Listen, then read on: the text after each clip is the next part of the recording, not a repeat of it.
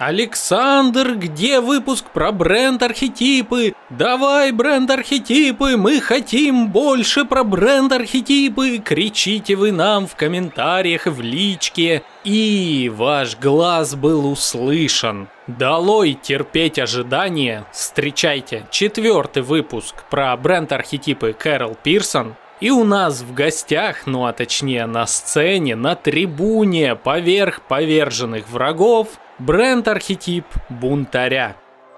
Вы слушаете третий сезон подкаста «Маркетинг и реальность» аудиобиблиотеку знаний и опыта экспертов из сфер маркетинга, брендинга и пиара. Третий год подряд мы изучаем основы, правила и инструменты трансформации потребительского поведения. И на пути к сердцам наших целевых аудиторий с вами, как всегда, я, бренд-стратег Александр Диченко. А также Анастасия Диченко, редактор и информационный голос подкаста. Не забывайте проверять описание каждого выпуска, ведь там могут быть подарки от наших партнеров. В очередной раз благодарим вас за ваши лайки и звездочки в плеерах, комментарии, репосты и донаты и приглашаем в новый выпуск подкаста.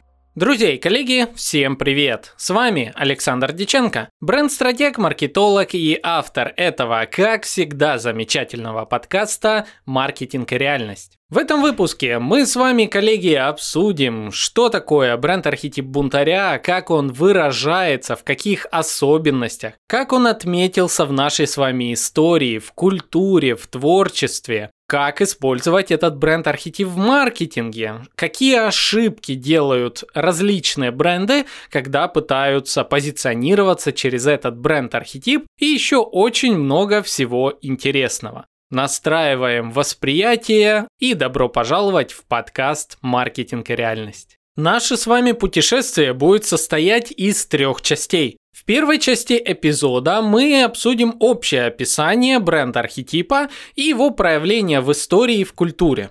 Во второй части выпуска мы с вами поговорим с маркетологом-бунтарем Михаилом Фадеевым. Я думаю, вы его однозначно видели где-то в инфопространстве, 100% слышали ряд его кейсов, и его более чем 20-летний опыт в маркетинге будет очень-очень полезен каждому из вас, поэтому рекомендую к прослушиванию, тем более мы там говорили о многих интересных вещах, Однако замечу, что в нашем диалоге присутствует нецензурная лексика. Поэтому слушайте выпуск либо в наушниках, либо на потеху себе на полную громкость. Да, и для тех, кто у нас впервые, расскажу, что это уже четвертый выпуск про бренд-архетипы.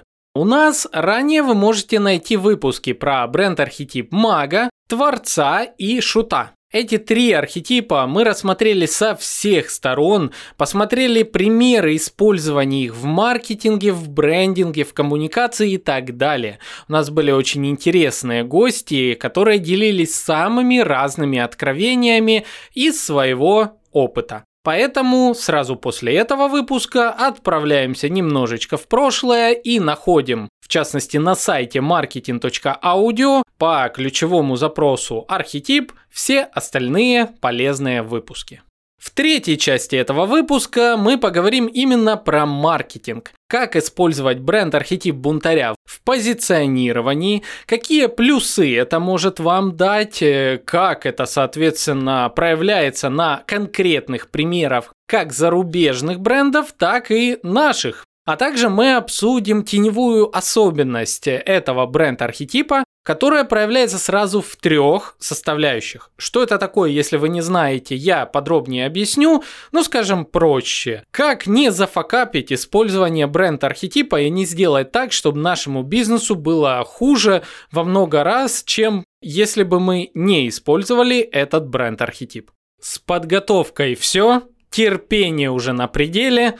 Зовите всех, мы начинаем.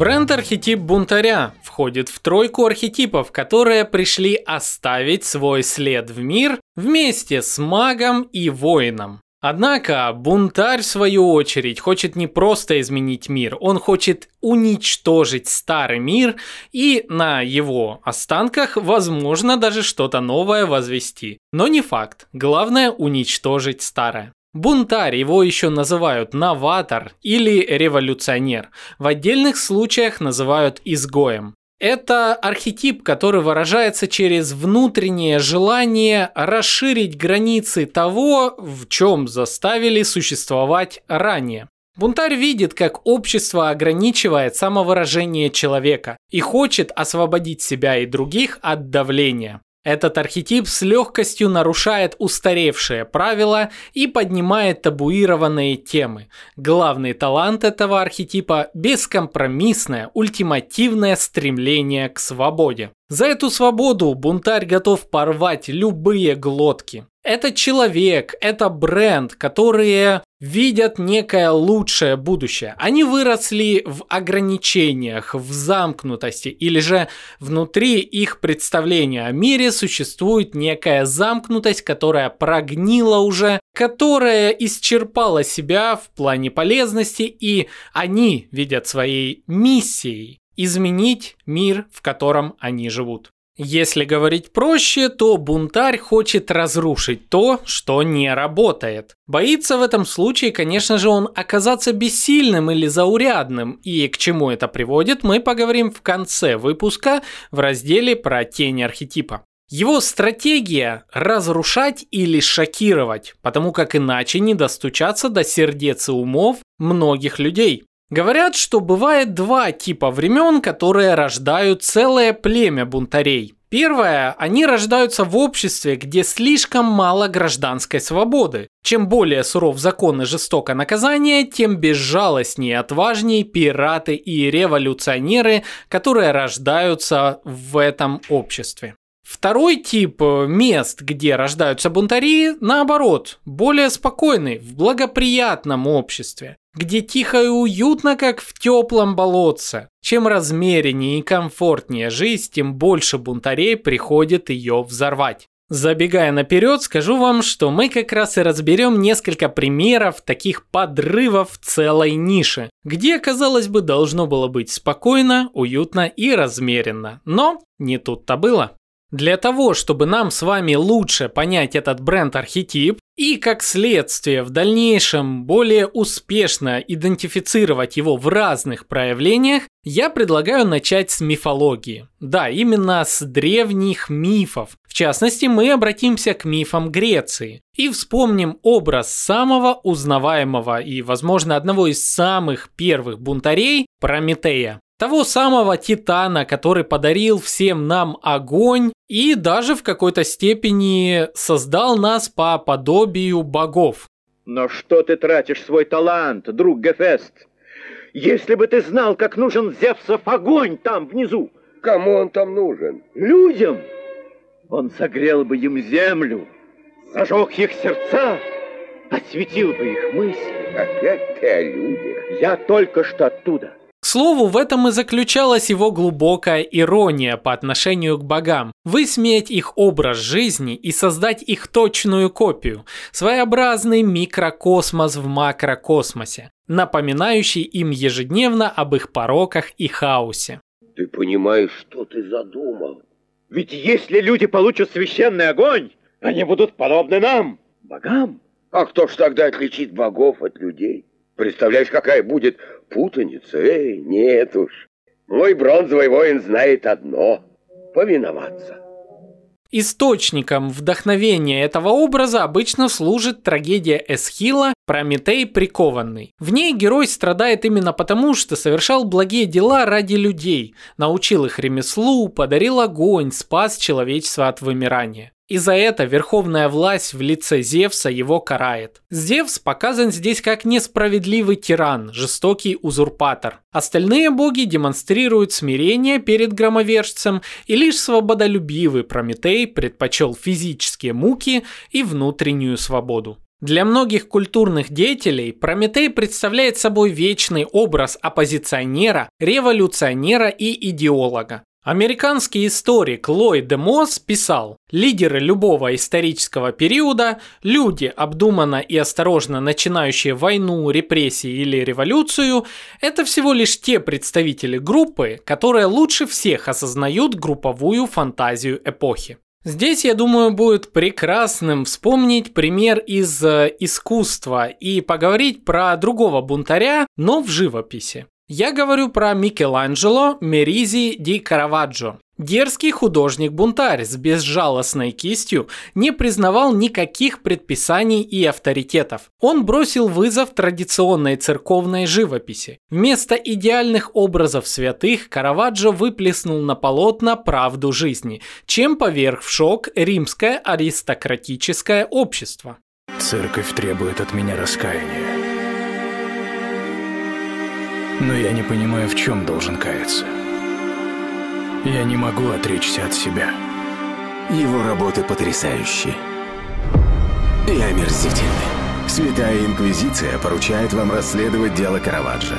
Он оскверняет сюжеты Священного Писания, изображая на своих картинах реальных мужчин и женщин. Караваджо – выдающийся художник. Четыре Для создания образа Богоматери на одной из лучших его картин, известной как Мадонна Пилигримов, позировала, о ужас, римская куртизанка Лена Антонетти. Да еще и босые пятки бродяг упирались прямо в глаза зрителей. Неслыханный натурализм для религиозной живописи. Современник писал о картине. Пилигримы, мужчины с грязными ногами и женщина в неопрятном чепце наделали шума, поскольку многие восприняли их как оскорбление столь возвышенному полотну. Это не помешало Мадонне Пилигримов украшать одну из центральных базилик Рима более 400 лет. Все, Саш, как хочешь, но дальше я рассказываю про своих кумиров с проявлениями архетипа бунтаря в кино и музыке. Ребята, наконец-то дорвалась. Как же долго я об этом мечтала. А вам привет, коллеги! На связи Настя, ваш аудиобунтарь и инициатор всех нестандартных креативов в подкасте «Маркетинг и реальность». Как насчет того, чтобы напоить Александра и заставить его писать пьяный выпуск? А озвучить бизнес-рекламу в стиле Хой, Турдизи или Мальвины? Все могу, и в этом моя сила. А вот у нашего следующего представителя бренд-архетипа бунтаря сила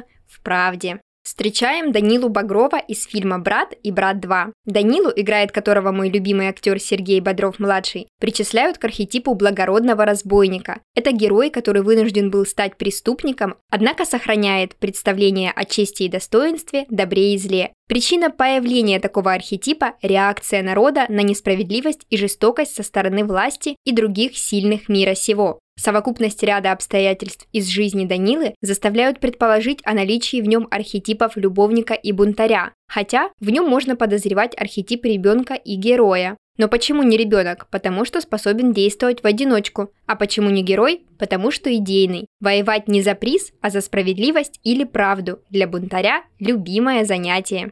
Вот скажи мне, американец, в чем сила? Разве в деньгах? Вот и брат говорит, что в деньгах. У тебя много денег. И чего? Я вот думаю, что сила в правде. У кого правда, тот и сильней. Вот ты обманул кого-то, денег нажил. И чего, ты сильнее стал? Нет, не стал. Потому что правды за тобой нет. А тот, кого обманул, за ним правда. Значит, он сильней.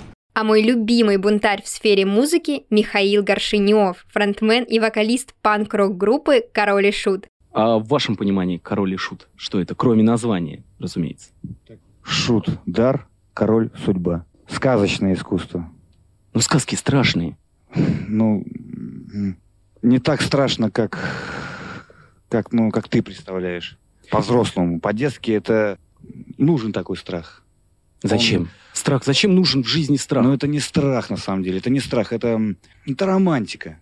На примере его личности и всей группы рассмотрим само явление панк-субкультуры в России. Изначально субкультура панков возникла из-за тревоги рабочего класса по поводу своего положения в обществе и разочарования, которые они испытывали в отношении экономического неравенства, а также лицемерия и пренебрежения со стороны буржуазии. Одним из основных принципов панк-философии был отказ от корпоративной массовой культуры и ее ценностей. В отличие от западного движения хиппи, которые предпочли отстраниться от социума, панки действовали более агрессивно. Шокирующие наряды, неприемлемое поведение, непривычная музыка. Этими методами панки старались изменить правила в обществе, которое не терпело свободных личностей и проявления индивидуальности. Надо верить быть оптимистом и стараться в душе быть анархистом. Многие люди не понимают, что такое анархия. Они считают, что это есть разрушение. Анархизм – это есть светлое будущее. Михаил был приверженцем анархизма, основная идея которого состоит в отрицании государственной власти и пропаганды полной свободы личности. Чтобы глубже понять, о чем речь, приведу пару его цитат. Человек, который стремится к власти, в большинстве случаев плохой человек. Ему нужно быть сильным, подлым, безжалостным. Идеальной была бы анархия, но это нереально. Я, безусловно, панк и еще анархист. Только у каждого анархиста своя анархия и свои законы. Я себе законы придумал давно, еще в 19 лет. Во-первых, не лицемерить. Во-вторых, не жадничать, относиться к деньгам как к бумаге. В-третьих, ненавидеть шоу-бизнес и сделать все для продвижения и развития той музыки, которая долгое время находилась у нас в подполье – хард-рока, панк-рока. Своим принципам я не изменяю никогда. Я действительно анархист. Многие думают, что анархия – это что-то вроде полного дестроя. Если бы они были грамотные и читали книжки про анархизм, Бакунина там или Кропоткина, то знали бы, что анархизм – это строй, который отрицает какое-либо принуждение. Настоящий анархизм – это коммунизм. Настало время, друзья и коллеги, перейти ко второй части нашего выпуска, которую мы условно называем «Разговор с архетипом». Когда у меня встал вопрос, э, кто же все-таки в нашем с вами диджитал пространстве лучше всего ассоциируется с архетипом бунтаря? Кто у нас такой бунтарь-маркетолог? И почему-то, я думаю, вы поймете почему, первое на уме у меня всегда всплывает Михаил Фадеев. Маркетолог с 20-летним плюс стажем, основатель агентства AMR, которое имеет очень интересную историю, почитать об этом вы можете у него на сайте, и человек, чьи кейсы уже давно гремят в нашем Рунете довольно часто вызывая интересные споры в комментариях на портале VC. В общем, мне удалось пригласить э, Михаила к нам на разговор и задать ему много разнообразных вопросов. И пускай Михаил сам не знает, что такое бренд-архетипы, даже не готов себя назвать бунтарем. Но, как мне кажется, в нашем с ним диалоге вы найдете очень много интересного и, самое важное, ответ на вопрос, почему же все-таки я решил пригласить Михаила именно в этот выпуск подкаста. Да, кстати, далее присутствует много нецензурной лексики, однако у меня не поднялась рука ее запикать, потому как это было бы не то. Вот именно в таком диалоге, который вы сейчас услышите, мне кажется, доносится вся самая важная суть. Поэтому, если рядышком есть дети, то ограничьте их от прослушивания. Во всех остальных случаях включайте хоть на всю колонки, и пускай соседи тоже послушают, ведь наш с Михаилом диалог оказался очень веселым и, самое важное, полезным. Готовы окунуться в реальность по уши? Ну что ж, поехали, переходим к нашему диалогу.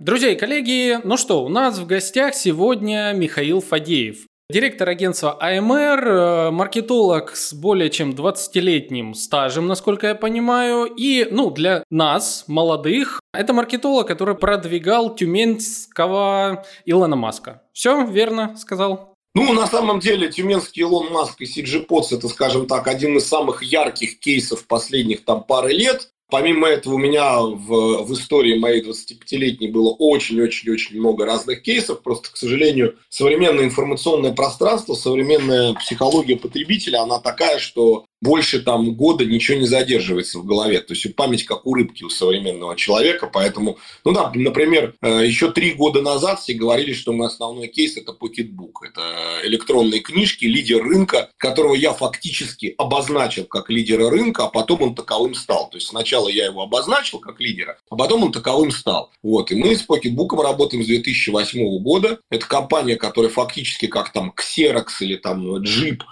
это компания, которая синоним электронных книг. Pocketbook – это и есть электронная книга. То есть многие люди электронные книги называют покетбуками. И, собственно, вот лидирующая позиция этого бренда – это, ну, я честно могу сказать, во многом моя заслуга и плюс заслуга локального представительства и людей, которые там работают. Вот. Угу. Михаил, я читал много твоих кейсов. Э, мне очень нравится, кстати, как ты пишешь. Коллеги, заранее рекомендую зайти в телеграм-канал Фадеевщина. А, много очень интересных инсайтов, о которых э, в том числе э, я хочу о некоторых из них сегодня поговорить. Первый инсайт скажу. Я Давай. не пишу уже лет 10. Ага. А откуда новые посты, которые вот буквально выходят у меня вообще инфраструктура, у меня люди, у меня редакторы э, обученные, натренированные, у меня авторы обученные, натренированные. Они пишут не только в мой телеграм-канал, они пишут там в пяток телеграм-каналов моих клиентов. То есть у нас отработанная технология, когда у меня появляется какая-то мысль, сидя на толчке там утром или за утренним кофе, или когда я еду в офис, я ее надиктовываю в виде голосовичков, отправляю вот прям в неструктурированном виде, как эта мысль идет у меня, я это все сваливаю в контентную группу, и там через несколько дней, через неделю, там через месяц, в зависимости от срочности поста, получаю готовый текст, правлю его, отправляю, они его вешают, все. Офигенно. Звучит как мечта любого автора контента. Сколько времени ушло на то, чтобы такой процесс выстроить? Слушай, ну у меня человек, который главный редактор всего проекта Фадеевщина, он работает со мной 14 лет. Вот в марте исполнилось 14 лет. Человек тебя должен чувствовать. Человек должен уметь не просто слышать то, что ты говоришь, он должен уметь ловить твою мысль и разворачивать ее правильным образом, обогащая своими какими-то примерами, художественными, яркими какими-то аллегориями. То есть, естественно, этот человек должен с, с широким кругозором, с очень хорошо подвешенным языком, владеющий э, хорошо русским языком. Кстати, честно могу сказать, что у меня лучше всего русским языком владеют э, украинцы и белорусы. Ну, русский с русским языком плохо.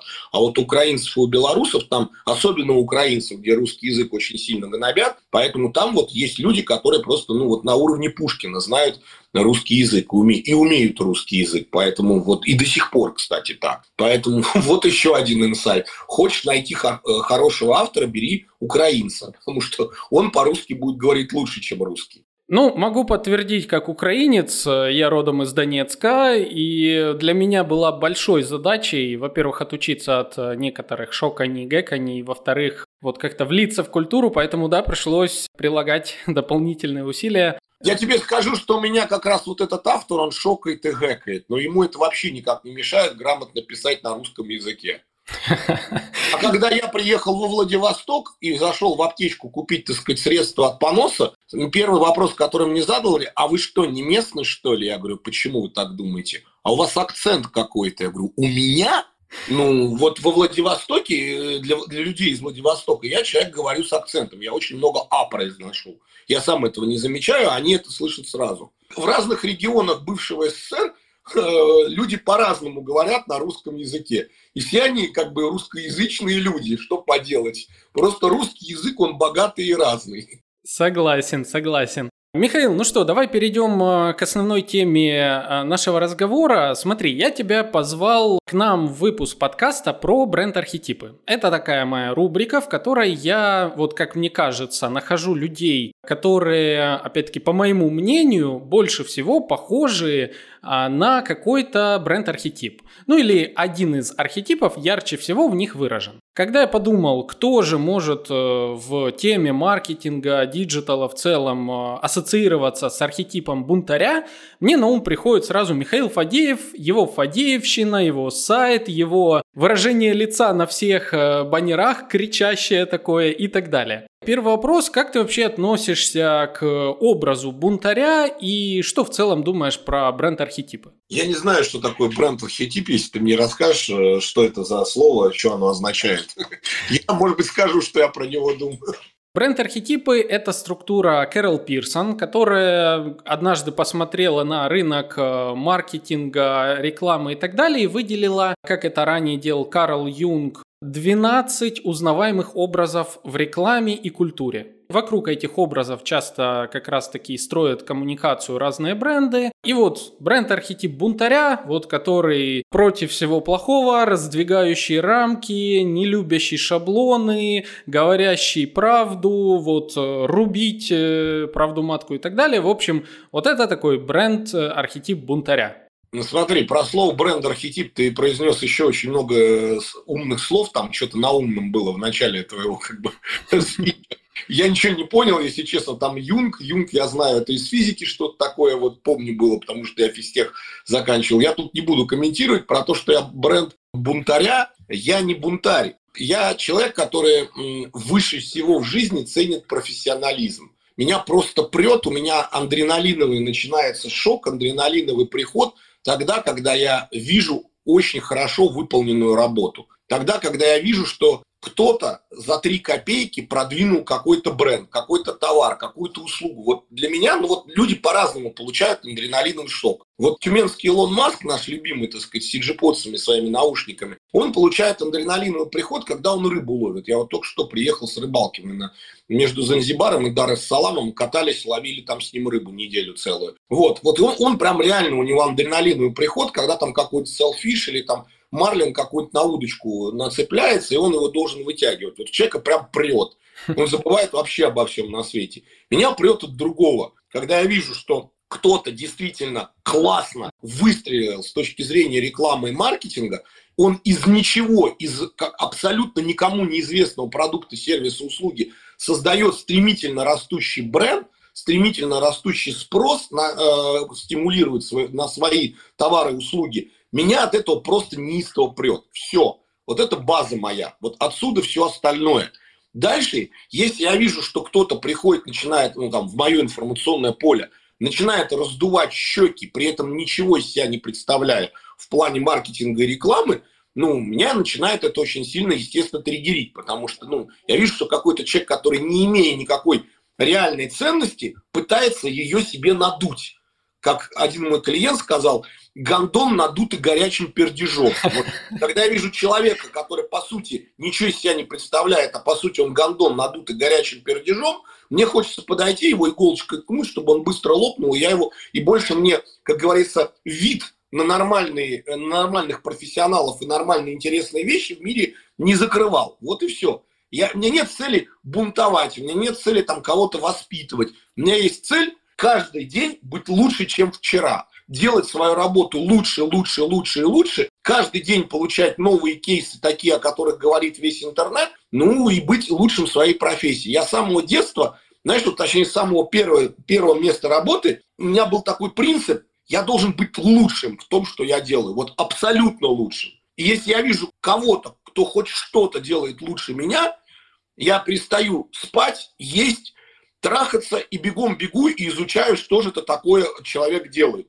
того, чего я не знаю, того, чего я не умею. Если потом оказывается, что человек просто гондон надутый пердежом, мне очень обидно за то, что время я потратил на изучение его кейса, который на самом деле кейсом не является. Ну, естественно, я как человек эмоциональный яркий, я как бы начинаю это самовыражать, как говорится, в информационное поле. Что вот я-то думал, там реально человечище, профессионалище, а оказывается просто гондон очередной. Очень хороший ответ на самом деле. А давай тогда уточним а, подробнее, кто для тебя настоящий диджитал-специалист. И я здесь хочу сразу процитировать э, слова с твоего же собственного сайта. Я немножко так подготовился. Смотри, я э, прочитал много разных статей у тебя, и где-то есть, э, как бы вроде ты об одном и том же, но где-то немножко перекос. И вот э, две таких цитаты. Цитата первая. Эффективный диджитал-специалист – это не веселый блогер с херами в ленте, не бородатый дизайнер со смузи в стакане и фотошопом в макбуке. Это математик-счетовод, который должен описать, спрогнозировать и оценить свою деятельность в однозначно понятных и точных цифрах. И вторая цитата.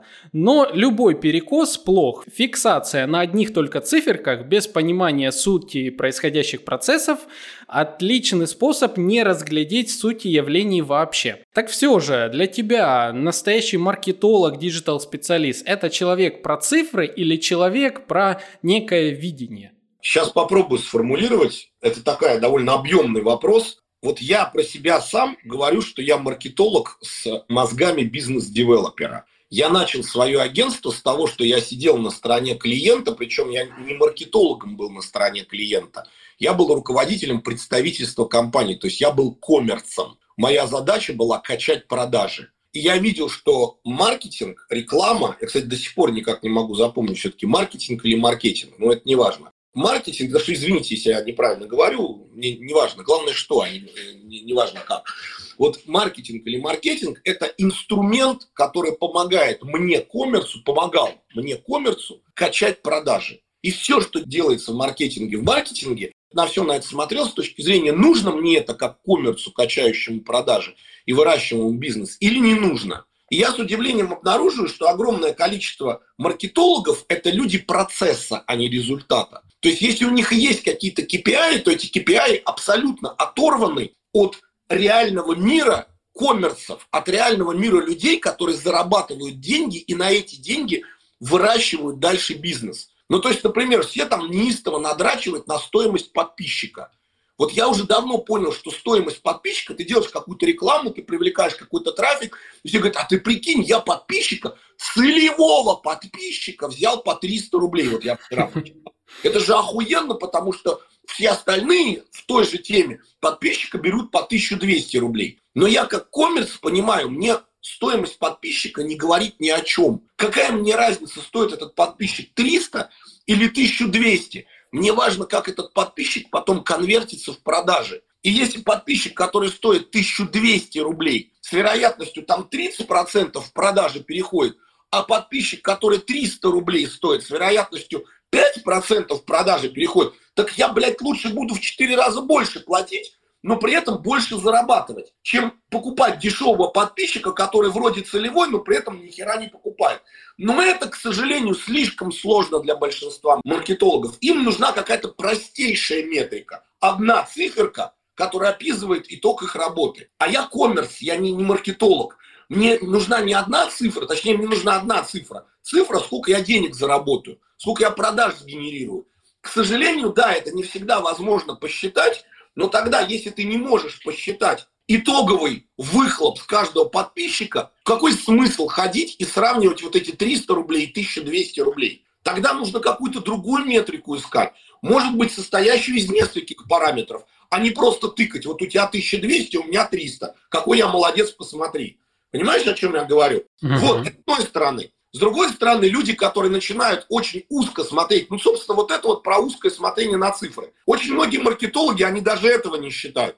Они просто говорят, смотри, какую классную рекламу мы сделали. Смотри, сколько подписчиков мы привлекли. Что это за подписчики? Запомнили они или не запомнили бренд, да какая разница? Главное, что движуха. То есть в пределе многие маркетологи это вообще люди творческой профессии, которые просто получают удовольствие от офигенного движа, который сами же создают. Мелкими буквами приписка за счет работодателя или за счет заказчика. То есть заказчик платит, а они творчески самореализуются. С одной стороны. С другой стороны, я уже сказал, что цифры, они не абсолютны. Потому что на любую цифру надо смотреть с точки зрения того, что за этой цифрой стоит. На ее физический смысл. А точнее на ее смысл с точки зрения интересов бизнеса. То есть если ты не понимаешь, чем подписчик за 1200 хуже подписчика за 300, кроме того, что он 4 раза дешевле. Смысл какой этой цифрой тыкать всех? Вот еще я про что. У меня на статье да -да. хорошая статья, вот чтобы была понимаемая аналогия. Вот есть такой параметр в макроэкономике – уровень средней зарплаты. Вот все говорят, что там в Калужской области средняя зарплата 40 тысяч, а на Алтае, в Горном Алтае, средняя зарплата 25 тысяч. Смотрите, Калужская область живет э, лучше, чем Горный Алтай. При этом ты приезжаешь, ну, условная Калужская, да, ну, не Калужская, ладно, какая-то там Тамбовская, Калужская хорошо живет. Приезжаешь там в Ко или там в Курганскую какую-то. Приезжаешь в Курганскую область и видишь, что там разруха, что там большинство людей, они действительно получают по 25 тысяч, работая в колхозах и на заводах. То есть эти 25 тысяч – это все деньги, которые они имеют. А потом ты приезжаешь э, в Горный Алтай, и видишь, как там бежит стадо баранов, из полутора тысяч голов я сам видел, а каждая голова барана это 100 баксов. То есть перед тобой пробегает 150 тысяч долларов. И за ними пастух, на минуточку, на хаммере едет. На хаммере. И ты смотришь на цифру, что здесь 25 тысяч средняя зарплата. Спрашиваешь местного узкоглазого алтайца, говоришь, как же так? Он говорит, ёптать, ну, конечно, мы баранов за баксы продаем в Казахстан. Естественно, это ни в какие статистики не попадает. Ну, то есть, ты видишь цифру, но ты понимаешь, что эта цифра, она как бы ничего не отражает. Потому что реальность, она немножко другая, чем та, которая на бумаге. Понимаешь, о чем я говорю? Вот так и в маркетинге. Понимаю, понимаю, полностью поддерживаю. Знаешь, ты вот э, как раз так плавно перешел к теме дальше, которую я хотел затронуть. Опять-таки, одна из цитат, которые я у тебя нашел. «Давно наступила эпоха смысла, а не оберток». Это было написано в контексте статьи про ребрендинг, или большими буквами, как у тебя, ребрендинг. Вот, а давай поговорим об этом. Вот эпоха оберток. Когда вот как раз-таки мне сразу аналогия с твоими словами приходит, э, всякие там канские львы и прочие награды у крупных агентств, когда меряются странными кейсами не про деньги, а про вот что-то. Как долго на рынке еще будут жить вот маркетологи, которые за обертку, а не за цифры, за реальные прибыли и так далее? Почему до сих пор культивируется вот эта вот эпоха не про смыслы? Объясню. На самом деле я не считаю себя волшебной таблеткой, я не считаю свою методологию единственно возможной для вывода продукта на рынок, то есть я не уникальный специалист. Сейчас объясню почему. Потому что любую задачу можно решить несколькими разными способами. Можно найти уникальные смыслы, найти эффективные каналы коммуникации с потребителем, очень дешевые, очень эффективные, и отдрочить контент, это сейчас немножко в сторону, Эффективная реклама, по моей методологии, это сплав трех составляющих. Первое. Ты находишь уникальные смыслы, то есть какие-то фишки, которые, может быть, даже сам производитель не видит. Ну, то есть, например, у Тюменского Илона Маска, у наушников CG Pods, мы увидели, что одна модель в железном корпусе, в то время как Apple наушники, они в пластиковом корпусе. В то время как большинство наушников A-брендов, топовых брендов, они корпусе из пластика. А тут чувак сделал металлический цилиндр. Он реально из металла. Причем металла такого хорошего. Хрен его знает, какой там металл, если честно, там между нами. Но мы придумали, что это авиационный алюминий.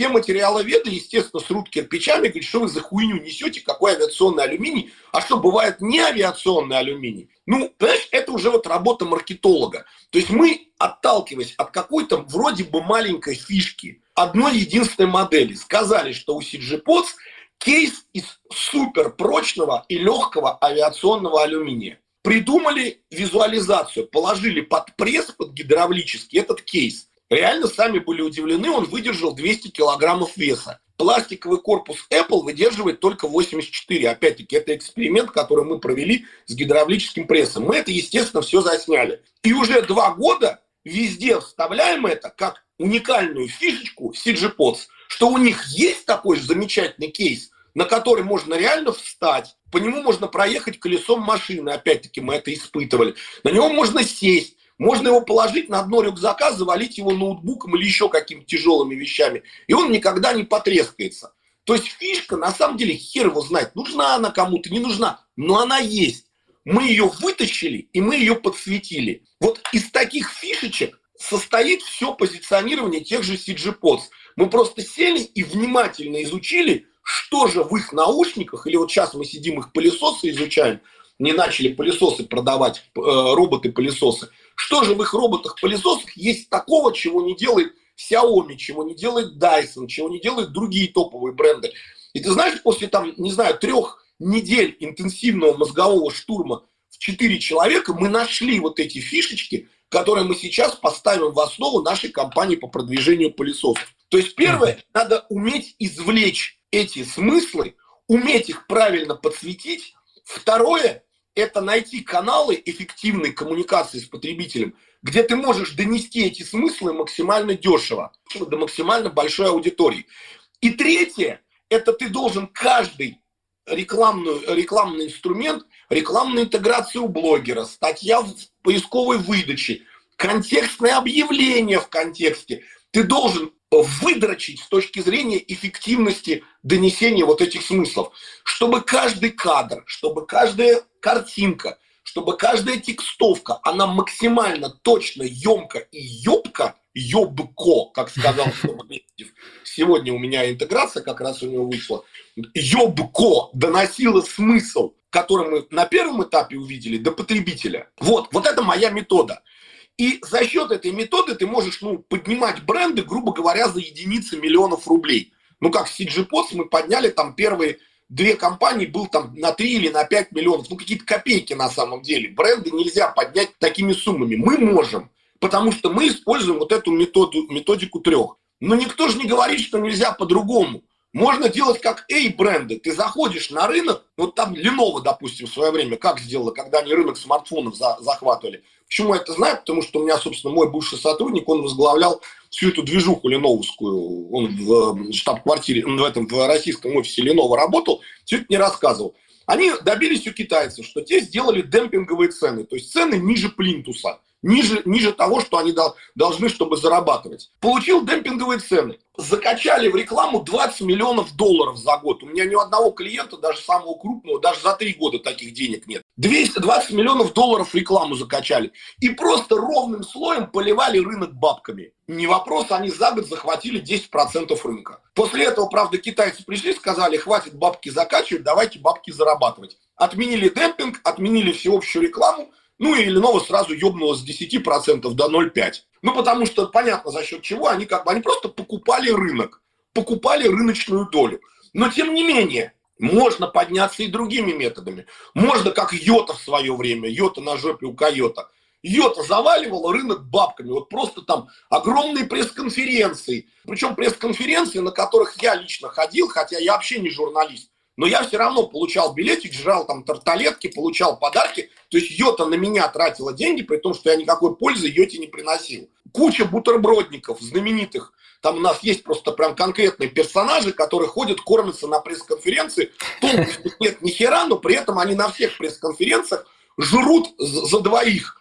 Приводят еще своих баб, получают подарки. Ну просто люди так живут. Они кормятся там на присухах. И их вот эти все топовые пиарщицы, топовые пиарщицы, ебанутые вот эти ебанашки из больших корпораций, они их таскают из пресс-конференции в пресс-конференции. Ладно, таскают, они их заграничные пресс-туры даже берут. При том, что эти люди никуда не пишут, а пишут какие-то там подзаборные блоги с нулевой читаемостью. Но все равно, вот у них профессия, профессия такая, они бутербродники, они ходят, подъедаются на большие корпоративные присухи. Это отдельный жанр. Так вот, при том, что они неэффективно тратят деньги, но они столько денег вваливают в рынок, что реально там про Йоту услышал даже туп, самый тупой э, Петрович в самой далекой деревне. То есть есть метод, как у меня, а можно рынок просто бабками завалить. Можно просто купить рыночную долю. Я не говорю, что у меня единственный возможный метод.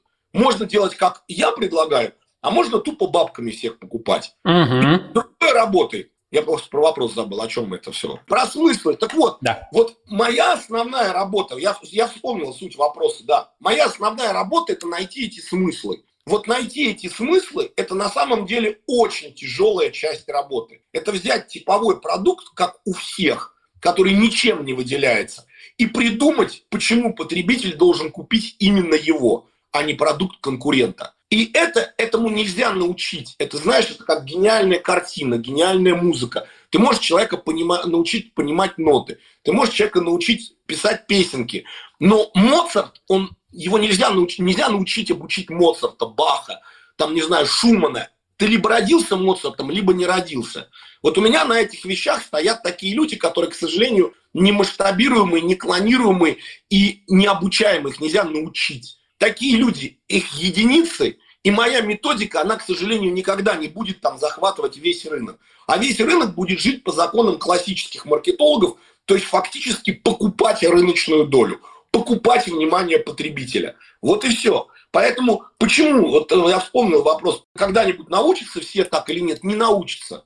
Это сложно, это очень больно, это очень тяжело, это путь огромного труда и путь, ну, большого таланта, который недоступен подавляющему большинству маркетологов. Угу. Согласен, полностью согласен. И хочу еще больше в эту тему углубиться. В частности, последний пост у тебя в телеграм-канале с большой такой интересной историей про Романа Кумара и его сперва агентство Q-Marketing, потом образовательный проект, потом там и так далее. В этом посте ты затронул очень важную такую тему, связанную с тем, как работают и пытаются масштабироваться многие диджитал-агентства. В частности, я постоянно в жизни встречаю запросы формата, а как бы нам вот там взять себе там 50 клиентов, там 100 клиентов. Я, к примеру, на это всегда говорю, ребят, вы выгорите, вы качество потеряете, вы разобьетесь и так далее. Только что ты рассказал о том, что по сути все сводится к тому, что ты берешь одного клиента и долго, продуктивно э, с ним работаешь на э, вытаскивание всех важных смыслов. Соответственно, вопрос такой э, у меня к тебе. То есть, все-таки, если вдруг кто-то, кто нас слушает сейчас, планирует свое агентство создать или же как-то куда-то двинуть текущие свои взаимоотношения с клиентами, развить их и так далее, все-таки ты агитируешь за то, чтобы взять одного-двух клиентов и с ними работать? Или существует какая-то методика, когда можно, оставаясь эффективным, брать много клиентов по небольшому чеку? сразу два вопроса. Ну, во-первых, про романа Кумара Виаса. Это, наверное, один из немногих людей на рынке, вот, вот с чего мы начали разговор, который у меня лично вызвал там сильное эротическое возбуждение. Если вы посмотрите на его фотографию, вы, конечно, скажете, что Фадеев извращенец. Потому что это такой большой гораздо больше. Я толстый, а он еще толще меня. Я с кривыми зубами, у него такая щербина между двух передних зубов. То есть такой отвратительный то ли индус, то ли бангладеш, теперь пойми кто. Но, сука, он такой харизматичный, он такой классный он такие огненные заходы делает на рынке, что не заметить это было невозможно. И я, смотря его, так сказать, вот рекламу всегда, я прям начинал грызть ногти на пальцах ног. Ведь, блядь, сука, ну он так может, я тоже так хочу. Вот это один из немногих людей, которых на рынке действительно я вижу, я уважаю. Видел и уважал. Потому что закончилось все тем, что Роман Кумар Виас понял, что работать это сложно, больно и неблагодарно, что лучше всего преподавать дуракам, потому что работать приходится ну, за большие деньги, и большие деньги есть далеко не у всех, а преподавать ты можешь кому угодно, любому дураку, при этом у дурака, у любого дурака есть хотя бы там пара десятков тысяч рублей. Дураков миллионы, а умных, которые требуют от тебя ответственность за результат, их там тысячи, но при этом денег там больше, но их мало а дураков на несколько порядков больше, и ответственности никакой. Поэтому он ушел в преподавание. Уйдя в преподавание, как оказалось, там тоже все-таки нужно настраивать процессы. Там тоже, если ты преподаешь там 10 ученикам, ты можешь сидеть просто вот пиздеть там на телефончик, как я сейчас делаю. А если у тебя там тысячи десятки тысяч людей, ты должен нанимать штат, обучать, создавать методики, служба работы с клиентом. Ну, то есть это реально превращается в какой-то бизнес. Роман Кумар Виас, насколько я понял, это же я пост писал не, не потому, что там у меня какие-то соображения есть. Мне рассказали люди, которые, собственно, близки были к нему, что он гениальный маркетолог, он гениальный креатор, он действительно офигенный, классный, харизматичный, неземной чувак, но он никакой организатор, он не, не, не директор, он не, не операционист. Поэтому, будучи гениальным маркетологом, он, к сожалению, не смог построить систему передачи своих гениальных знаний огромному количеству там э, тупого плепса, который прибегает и сдает ему десятки тысяч рублей. Поэтому на Ниве обучения он тоже, ну, все это в статье есть, на Ниве обучения он тоже, выгорел. И, собственно, там продал, это для меня большая загадка, кому он смог продать это, потому что, ну, это все равно, что я продам Фадеевщину, я не могу продать себя. То есть Фадеевщина – это я. Если не, Фадеевщина не будет Фадеева, ну там не будет ничего. Вот и все. Вот он продал что-то, что привязано к нему, как это можно продать, я не знаю, и уехал на Филиппины начинать все сначала. Ну, там курить бамбук, набираться там э, энергии праны и что там люди на Филиппинах на Бали делают. И начинать все сначала, потому что там на Филиппинах там еще не окученные лохи. Вот, а в России все уже знают, что с ним как бы тяжело, потому что вот у него есть такая проблема. Вот, это, кстати, пример очень хороший, что быть гениальным специалистом и не уметь это правильно отстраивать, продавать и масштабировать, это как бы ну, совершенно нормально. В одном человеке совмещается гениальность и полный непрофессионализм. Мы сильны в чем-то одном и слабы в чем-то другом. Я честно могу сказать, что я вот за последний год, мое главное достижение, что я вообще не занимаюсь операционкой. Моя задача – это именно вот гениальные стратегии. На операционку у меня сидят другие люди. На операционку у меня сидят жесткие менеджеры, которые сидят и просто строят процессы, строят э, систему контроля, строят систему отчетности. А моя задача, чтобы в каждом проекте, который они ведут, была гениальная составляющая. Вот та самая, с которой мы говорили. Смыслы. Вот uh-huh. я отвечаю в этой компании за смыслы за то, что действительно тяжелее всего масштабировать. Мое масштабирование заключается в том, что вот у меня есть несколько людей, я мой креативный директор, еще пара человек, которые умеют в эти смыслы. И я там довожу все до того, чтобы эти люди вообще больше не касались никаких других дел. Чтобы они, условно говоря, когда пописить ходили, им писю держали другие люди, чтобы они каждую единицу, каждый квант своего времени и своих мозгов использовали только на генерацию смыслов а все остальное, что могут делать другие люди, менее гениальные, делали менее гениальные люди. Но при этом, чтобы все это работало как часы. Вот это моя, моя метода масштабирования бизнеса, в основе которого там штучный креатив положен. Uh-huh. Что я посоветовать другим людям? Брать трех клиентов жирных или множество мелких. Ты знаешь, у каждого свой путь. Я в этом глубоко уверен. И то, что хорошо для меня, не хорошо для другого человека, а что хорошо для него, не хорошо для меня. Моему агентству 15 лет. 15 лет работаю на себя.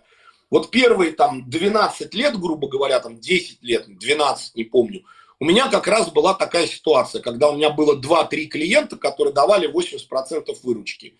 И я прям тонул в этих клиентах, я их любил как родных я воспринимал их бизнес как свой собственный. Ну, у меня ничем хорошим это не заканчивается. Самый там классный, один из моих кейсов, когда я поднял бренд и получил за это, в кавычках, по заслугам, это бренд High Screen. Это тип, типовой би-бренд смартфонов, который мы поднимали с нуля и подняли до уровня больше миллиона штук в год проданных. Миллион смартфонов в год. Вот, я с этого кейса заработал кидок на 800 тысяч долларов, моих личных на 800 тысяч Вадик Копин, который сейчас, кстати, занимается, сейчас вот он снова всплыл, он будет заниматься производством там каком, на каком-то миллиардном проекте российских смартфонов. Вот этот человек, который меня лично прокинул на 800 тысяч долларов. Ну, потому что он в какой-то момент, когда там доллар э, скакнул, он сел и как э, бизнесмен из 90-х рассудил, нахрена платить, когда можно не платить. И решил не платить.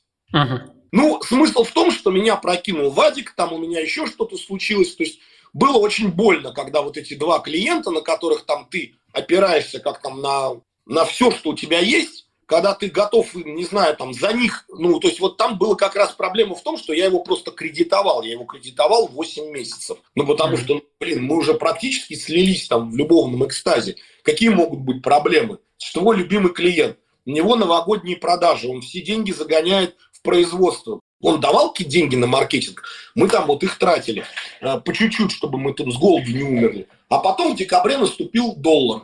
Доллар скакнул вверх, это там 15 год был.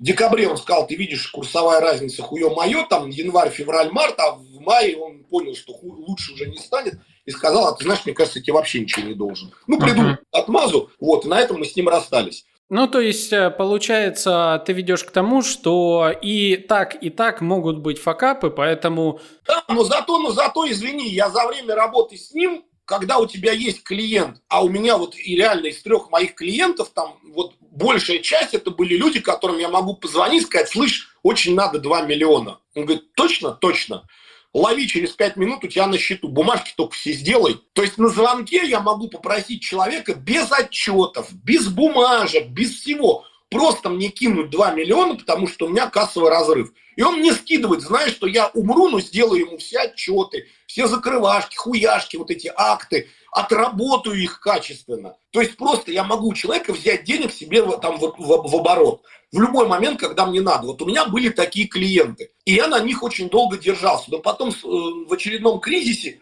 отвалился один, отвалился второй, отвалился третий, я сел на собственный хер. И мне было очень больно и горько. И слава богу, я там хитрый еврейский мальчик, я там подушку безопасности всегда держал, поэтому я там несколько месяцев контору просто кормил из своих личных сбережений, зарплаты выплачивал. А потом появились новые клиенты взамен ушедших. Там тот же Хайскрин, когда от нас ушел, э, ребята из Dex, это DNS-овский бренд, они знали, что мы сделали с Хайскрином. Через три месяца они уже были на, на месте Хайскрина, уже мы их двигали. Потому что, ну, блин, мне не надо им себя продавать, они и так видели, как их конкурент взлетает. Uh-huh. Вот. Этим хороший, кстати, сарафан, и этим хороша концепция качественной работы. Тебе не надо себя продавать. Твои кейсы продают за тебя. Причем кейсы, которые видят весь рынок.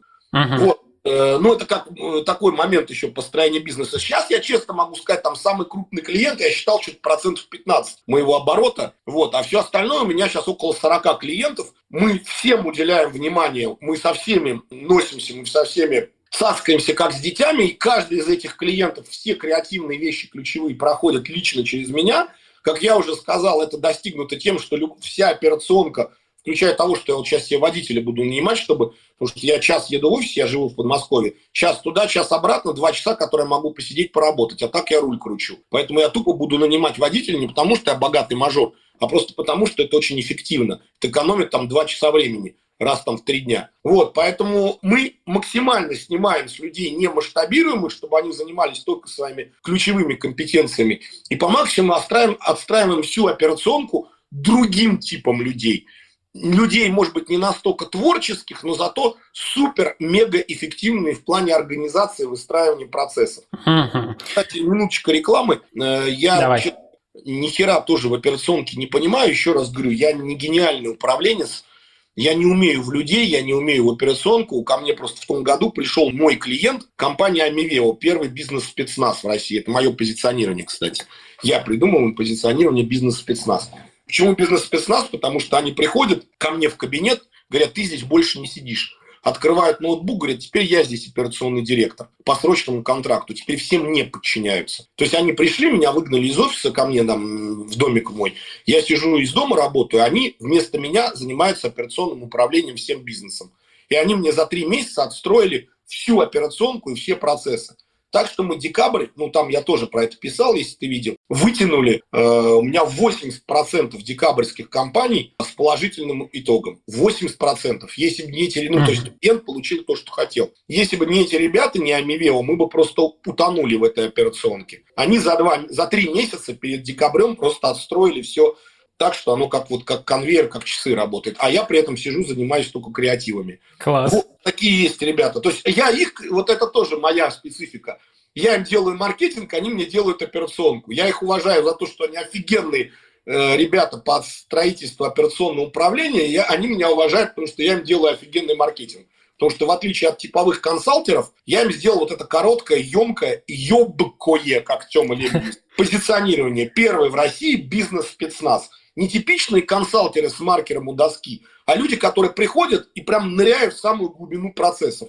И все жопы отстраивают. Какая у нас внезапная нативная интеграция получилась. Очень интересно, очень полезно. Я более чем уверен, что с тобой можно говорить на очень важные темы 3-5 часов подряд. Но все же, наверное, придется мне сейчас задать итоговый, но очень важный вопрос для тебя. Смотри, этот год, который был до этого и по текущее событие а в нашем Рунете все перевернули с ног на голову.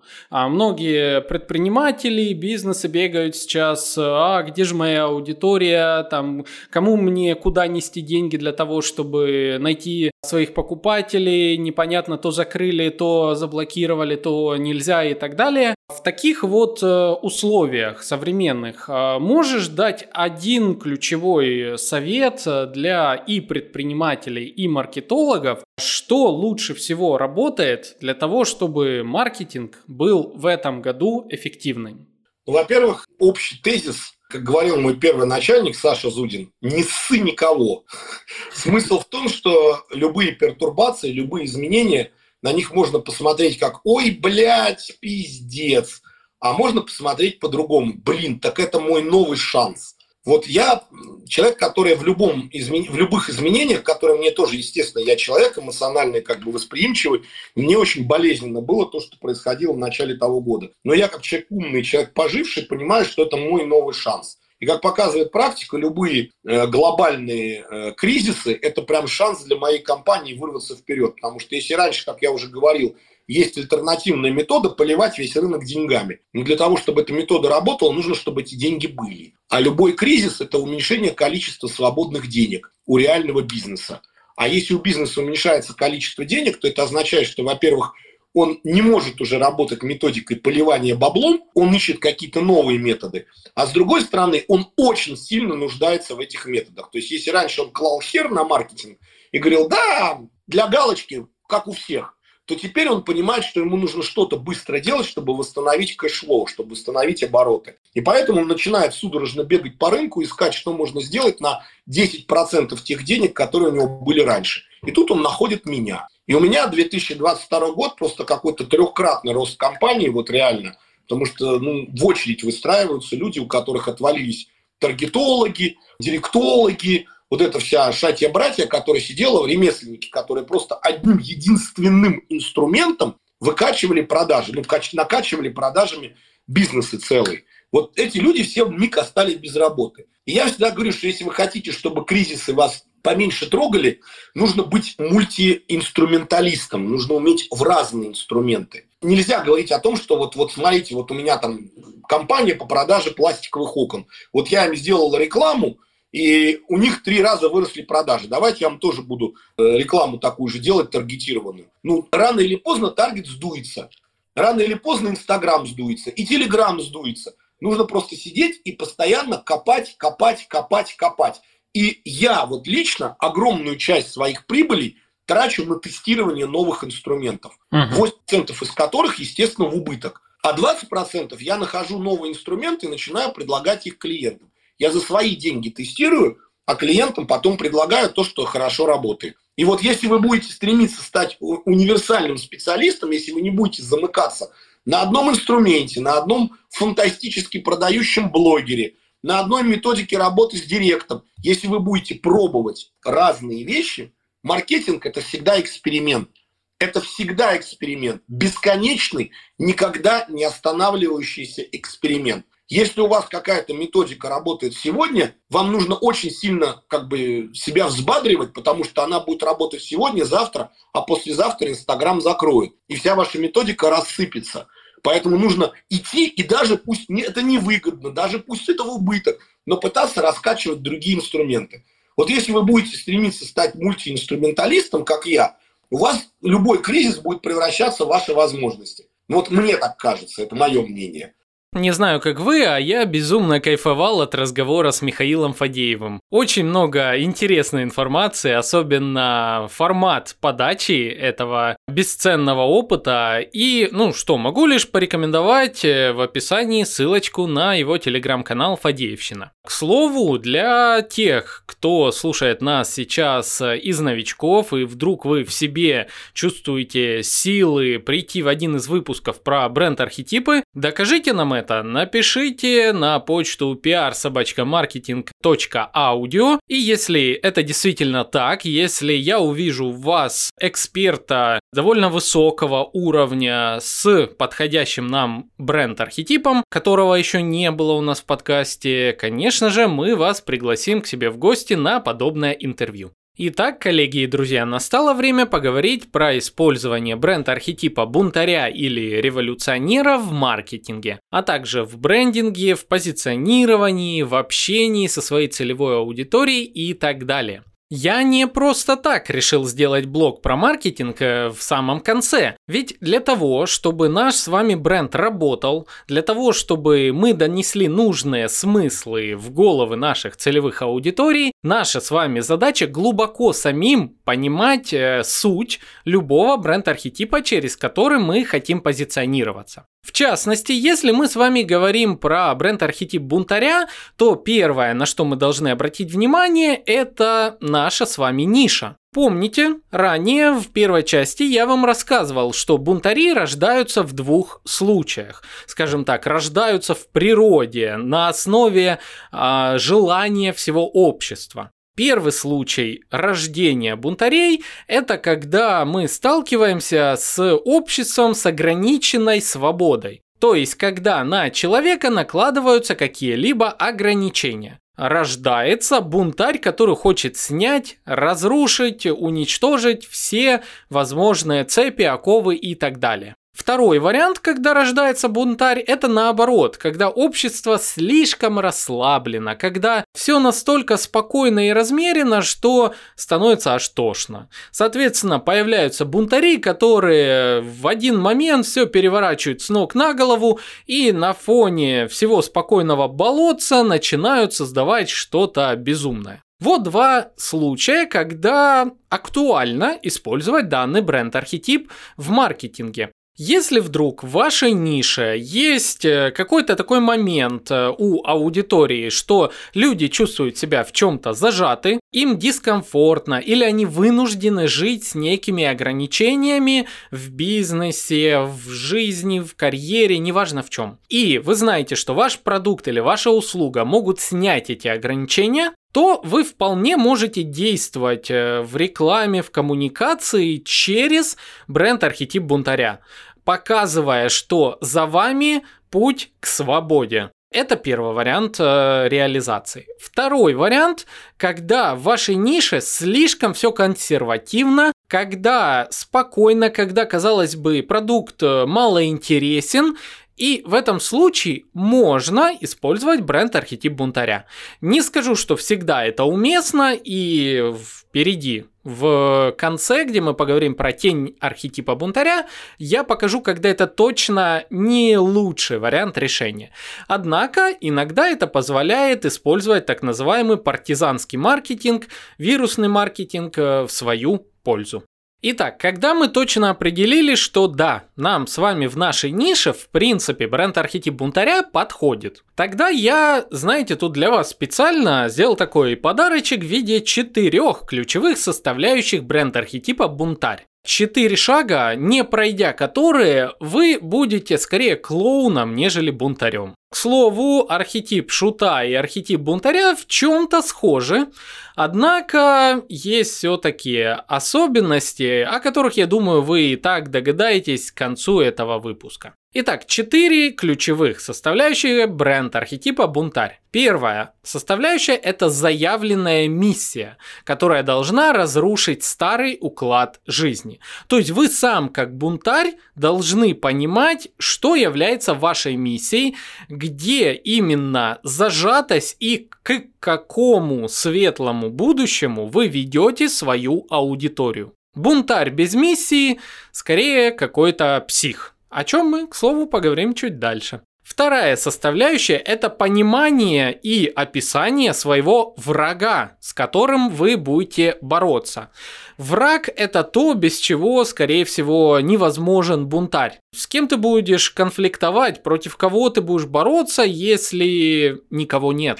Соответственно, и бунтарь не нужен. Получается, что все проблемы выдуманы. Соответственно, любой бунтарь, любой революционер имеет образ врага, против которого он борется. Чем-то это похоже с архетипом героя, но про архетип героя мы как-то поговорим с вами в другой раз.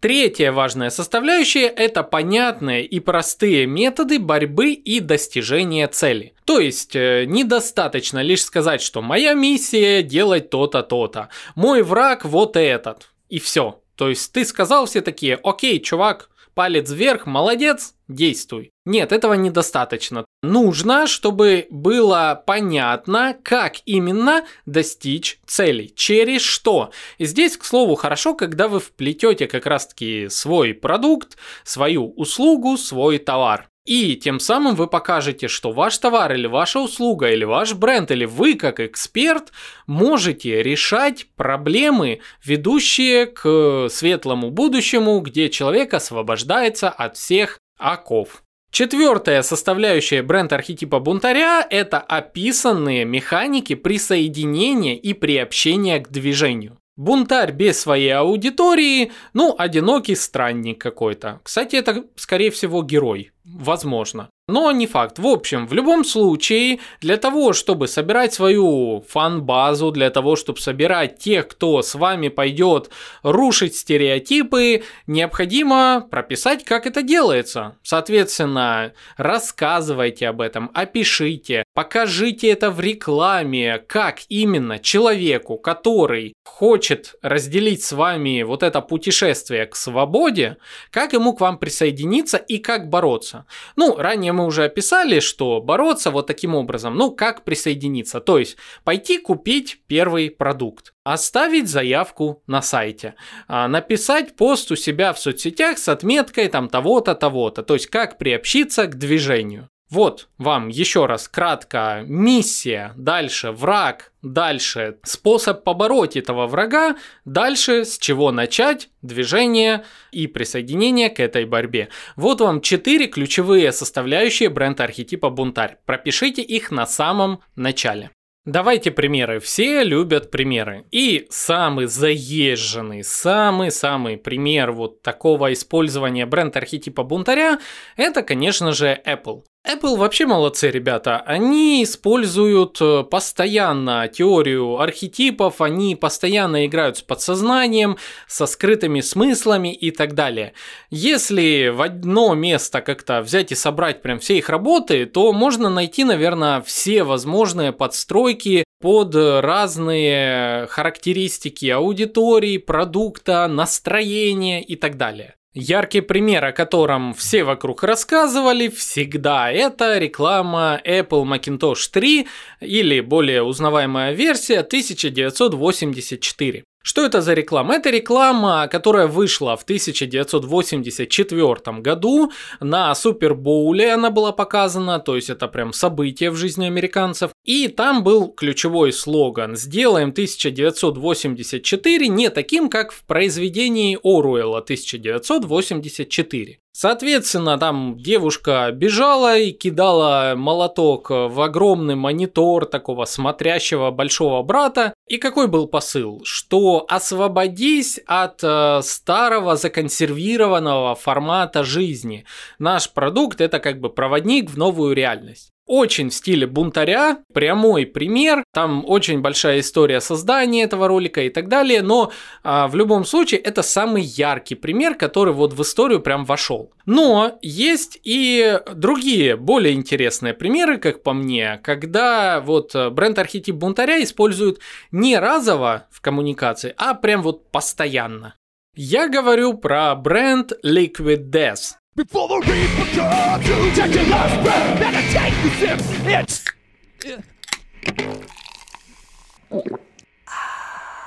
Liquid death! Это минеральная вода, которая продается в жестяных банках, при этом на ней нарисован череп и, как вы уже поняли, переводится как жидкая смерть. То есть вся айдентика направлена на такую смерть, хард металл, там вот прям такой вот э, страшное, но при этом внутри чистая обычная вода, которую обожает очень много человек. Компания придумала целую миссию и описала ее очень просто. Мы просто забавная компания по производству напитков, которая ненавидит корпоративный маркетинг так же сильно, как и вы.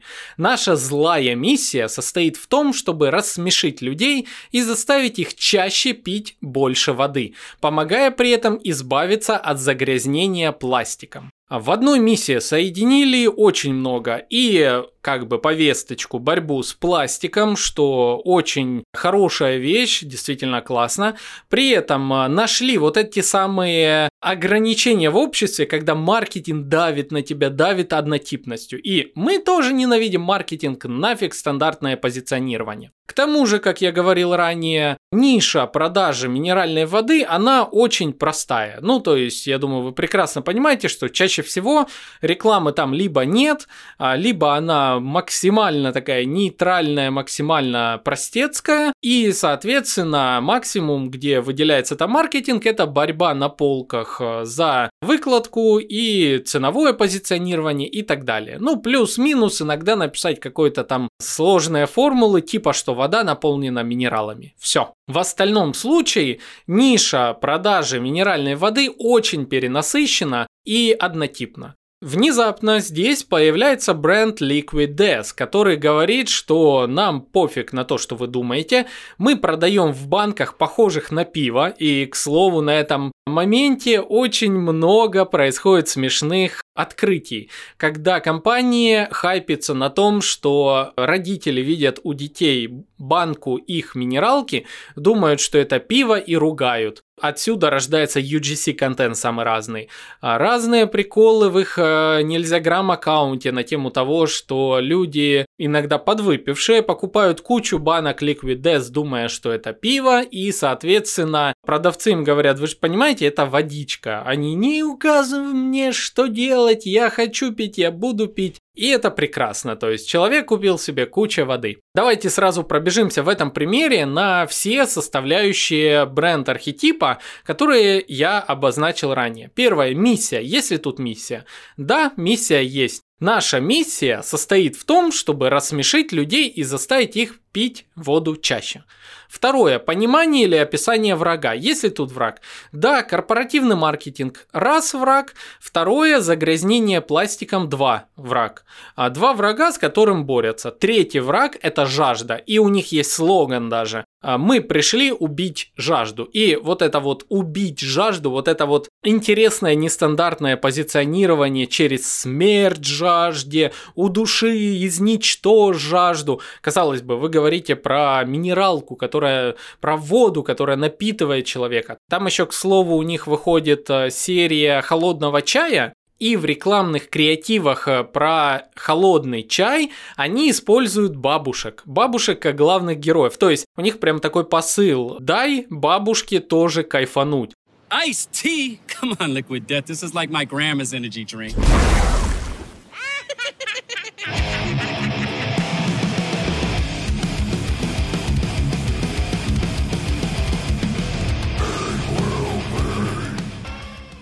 То есть ты кайфуешь как бы на э, Liquid Death минералке, дай Liquid Death э, своей бабушке. Подари, убей жажду своей бабушки чаем. И там такой Metal, там бабушки орут, играют э, на инструментах, там просто творится трэш. И при этом они как бы говорят, что это не вредит здоровью твоей бабушки, это чай, это безалкогольный чай, и это классно, это просто порождает массу креативов. Ну, вообще молодцы, ребята. Третий этап, э, который мы обсуждали, понятные и простые методы борьбы и достижения цели.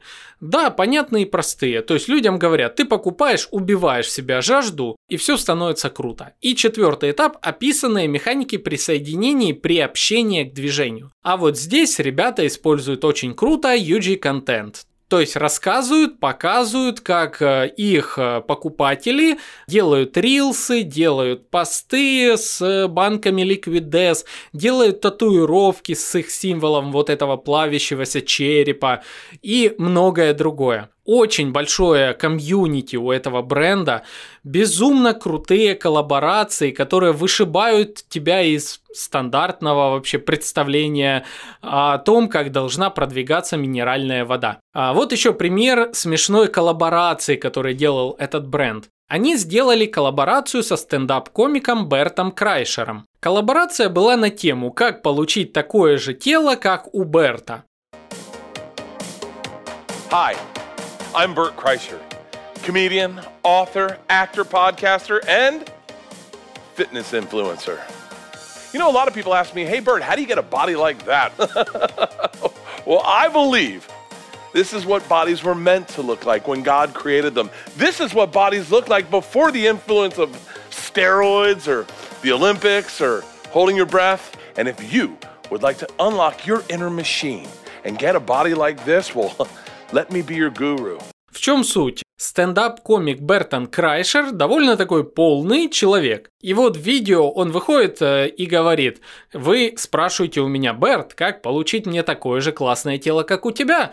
Конечно же, я вам расскажу. Всем привет, я подкастер, комик и фитнес-инфлюенсер, хотя там по внешнему виду, ну, это очень даже сомнительно. Однако, почему нет, фитнес-инструкторы берите на заметку. Ты не можешь начать тренировки, пока не убьешь сперва в себе жажду. Вот что говорит Берт, упоминая как бы при этом а, бренд Liquid Death. И, соответственно, несколько раз еще в ролик вшит момент, когда он пьет минералку. И дальше начинается полный абсурд, там смотри, делаю приседание на диван с чипсами, раз и сел. Вот так я валяюсь на столе, вот так я там еще какую-то фигню делаю. И таким образом ты большой, вот мой животик получишь, как и у меня. Очень крутая коллаборация, безумно смешно, вызывает уйму эмоций и ломает все стереотипы. Как раз то, что должен делать бренд-архетип бунтарь. Пожалуй, очень важным отличием этого бренд-архетипа от архетипа шута будет то, что у бунтаря действительно есть миссия и есть враг, с которым он борется. Однако, если этого нет, то есть задача просто привлечь к себе внимание, развлечь и так далее, скорее всего, это про бренд-архетип шута, и о нем мы говорили в одном из прошлых выпусков, где, к слову, мы с вами подробнейшим образом обсудили, что значит быть шутом, шоу шоуменом, какие эмоции стоит вызывать и так далее, рекомендую к прослушиванию. В завершении обсуждения темы бренд-архетипа бунтаря в маркетинге я бы сказал следующее. Коллеги, друзья, рекомендую вам очень сильно подумать перед тем, как э, использовать данный бренд-архетип в коммуникации. В первую очередь потому, как это провокационный архетип. И будьте готовы к тому, что вам придется серьезно работать в плане обратной связи со СМИ, обратной связи с аудиторией. Готовьтесь к потоку критики в отношении вас.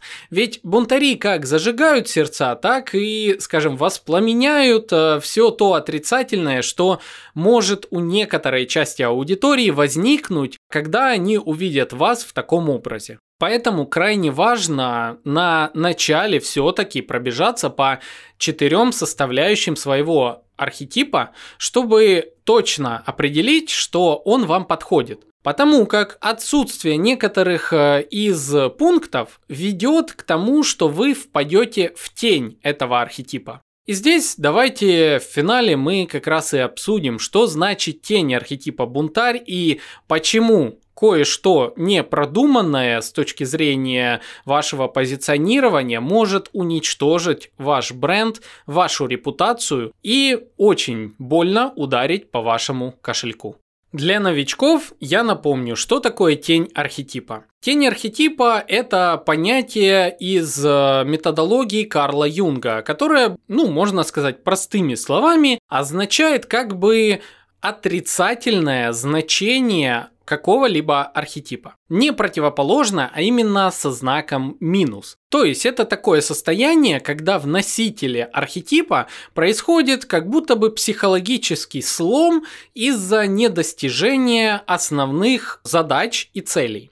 Для лучшего понимания специально для вас я нашел целых три сценария того, что может случиться не так с носителем бренд-архетипа, в каких случаях это происходит и к каким плачевным ситуациям это приводит определенные бренды. Первый негативный сценарий я бы назвал психопатия. Что это означает? Когда отсутствует миссия, ее конечная цель, а у бренда существует лишь э, желание разрушать и создавать беспредел, это можно назвать психопатией. Соответственно, первый сценарий психопатия – это тот случай, когда бренд делает что-то чисто ради хайпа. Эмоциональная разгрузка, попытка надуть свою значимость в обществе.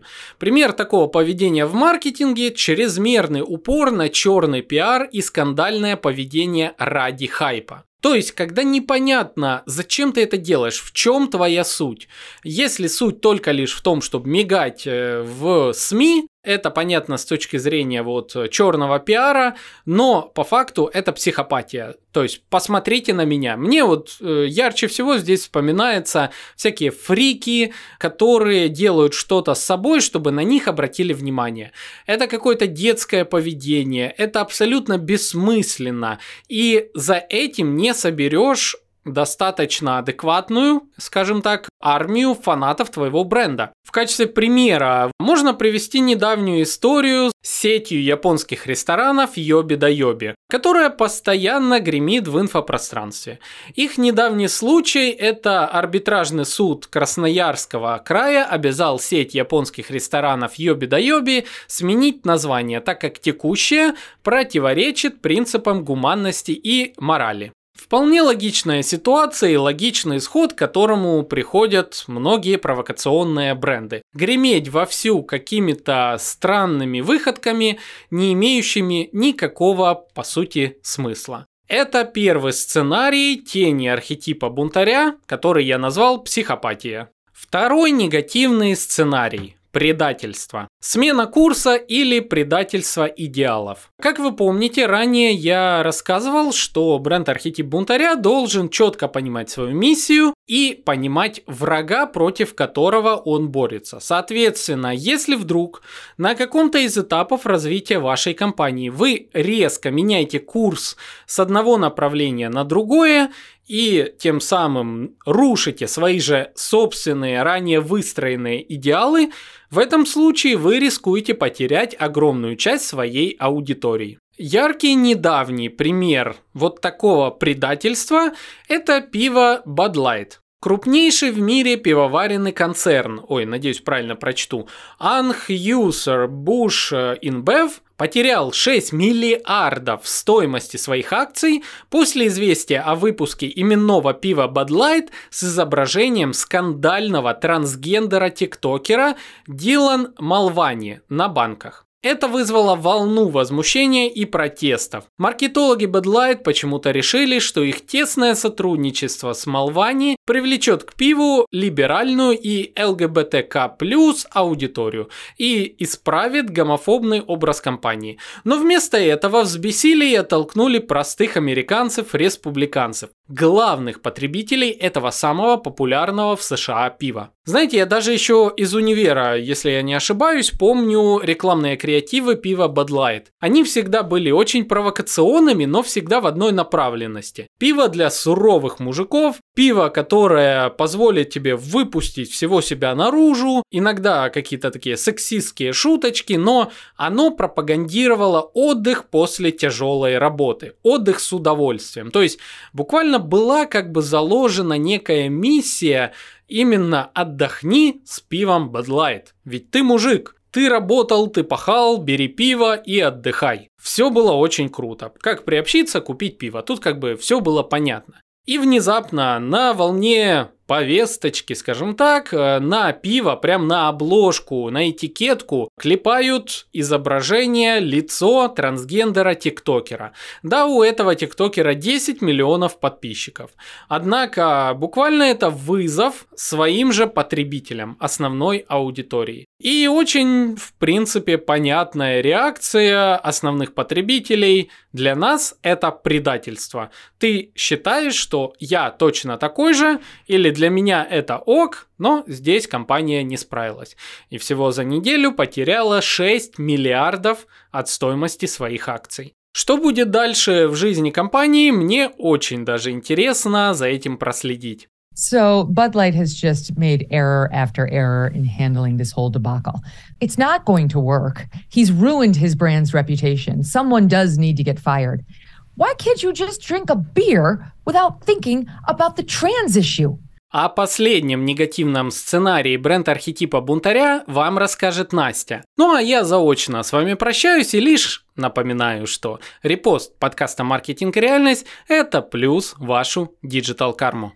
Сценарий 3. Самоистязание. Невозможность достичь цели ведет к саморазрушению, одному из проявлений тени бунтаря. Происходит в тот момент, когда цель изменения мира слишком велика, глобальна и ее невозможно достичь. Выстроенные в голове идеалы не выполняются, эмоции переполняют, и нереализованный творческий потенциал начинает сжигать изнутри. Происходит разрушение через аутоагрессию и увлечение пагубными веществами. Самоистязание хорошо прослеживается у Миши Горшинева. В нашумевшем сериале «Король и Шут» нам показали путь героя и его деградацию из-за невозможности жить в современном обществе. Слушай, брат, это легко же ты крутой, горшок.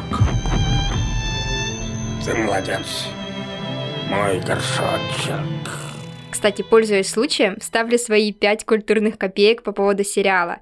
Я тот самый фанат горшка. Хей-хей, привет, добрый вечер, здравствуйте, которого изрядно бомбило полтора месяца от того, как нам однобоко показали Мишу, как зависимого человека, абсолютно не раскрыв его как талантливого музыканта. Но концовка действительно все сгладила и перевернула с ног на голову. Я, как и многие, уверенно ревела и хваталась то за сердце, то за успокоительные капли. Но как бы наши взгляды не разнились, главная цель сериала достигнута. Шуты приобрели новую армию фанов, а популярность группы вспыхнула с новой силой. Михаил был истинным панком, анархистом, человеком с большой буквы, безгранично одаренным творцом и просто большим добряком с улыбкой, от которой буквально включалось солнце даже в самом темном уголке души. Но когда невозможно повлиять на мир, человек разрушается сам. У истинного бунтаря всего два пути – разрушить мир вовне или внутри себя. Горшок, к сожалению, выбрал второе. С двух сторон сгорела, сожжена моя свеча. Как все потемнело, небо и земля прощай.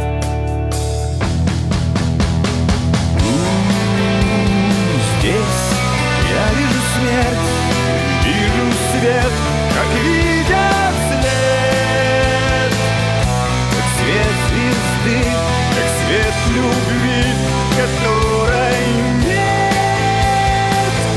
Она ушла, она зовет.